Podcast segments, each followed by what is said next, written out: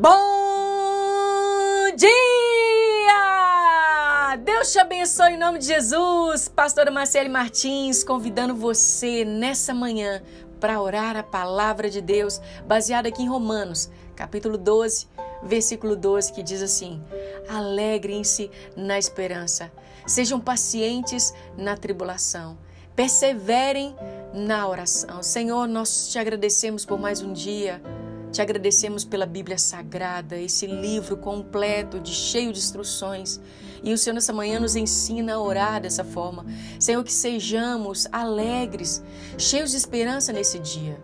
Que possamos, Senhor, ser pacientes em qualquer dificuldade que venhamos encontrar em nossa jornada no dia de hoje. Nos ajude, Senhor, a não murmurar, mas perseverarmos em oração. Espírito Santo, o Senhor tem acesso aos nossos corações. Fala conosco que haja um livre acesso para que a tua palavra venha germinar em nós e para que possamos dar frutos dela. Eu te agradeço pela tua presença tão real nessa manhã, em nome de Jesus. Amém, queridos. Quero convidar você, se possível for, abra sua Bíblia. Tiago, capítulo 1, versículo 4.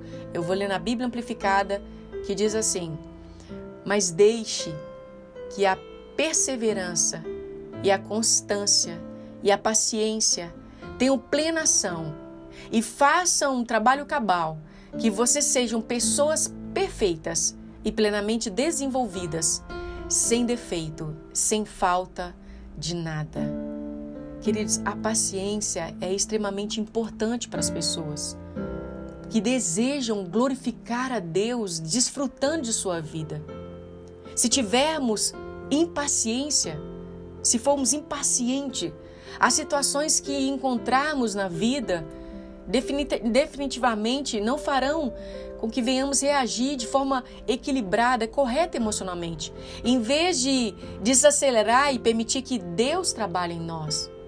Quando nós respiramos e confiamos nele com nossas preocupações, ele trabalha por nosso favor.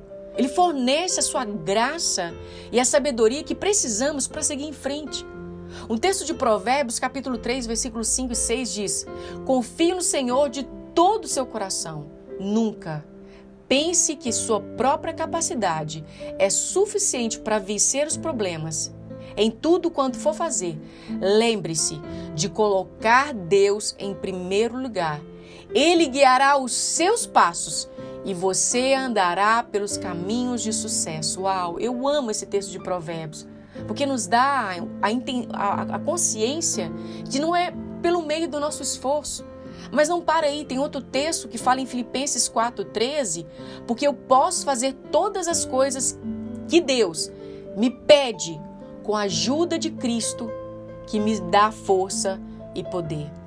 Quando eu estava preparando essa devocional, eu falei com meu esposo assim: Marcos, você tem alguma história que fala sobre paciência para que possamos colocar e enriquecer mais a devocional? Ele me lembrou da história do cavalo que caiu no poço. Se você já ouviu essa história, tenha um pouquinho de paciência comigo, porque a nossa moral da história vai ser voltada biblicamente para esse tema. Para você que não conhece, essa é história. Um fazendeiro que lutava com muitas dificuldades possuía alguns cavalos para ajudar nos trabalhos da sua pequena fazenda. Mas um dia, o seu capataz veio através dele dando uma notícia: que um dos seus cavalos havia caído num velho poço abandonado. O fazendeiro então foi rapidamente ao local do acidente, avaliou aquela situação, certificou que o animal não estava se machucado, mas ele teve dificuldade. Ao tentar fazer o cálculo de quanto seria para tirar aquele cavalo daquele poço, ele achou que não valeria a pena. Então ele investiu numa obra que não seria o resgate. Então ele tomou uma decisão muito difícil para ele. Determinou ao seu capataz que sacrificasse o animal, jogando terra sobre ele mesmo. Assim foi feito. Os empregados, comandados pelo seu capataz, começaram a jogar terra para dentro do buraco, que fora cobrindo o cavalo. Mas à medida que a terra caía, ia caindo no seu dorso, no dorso do cavalo, do animal, ele sacudia. E ele ali ia sacudindo e a terra ia para o fundo possibilitando o cavalo ir subindo. Logo, os homens perceberam que o cavalo não se deixava enterrar, mas ao contrário, ele estava subindo à medida que a terra enchia o poço, até que enfim ele conseguiu sair. sabendo do caso, o fazendeiro ficou tão satisfeito que o cavalo viveu ainda muitos anos para servir o dono da fazenda. Olha, nós podemos tirar muitas lições daqui. Mas voltado ao tema da paciência, eu quero que você entenda. Na próxima vez que você tiver que esperar algo de alguém ou de alguma coisa, em vez de apenas reagir com raiva ou com preocupação ou tentar fazer do seu próprio jeito, eu quero encorajar você, pense assim. Ficar chateado não fará com que isso vá mais rápido no seu processo. A terra no seu buraco não vai fazer com que nada mude ela está caindo. Então é melhor aproveitar a espera.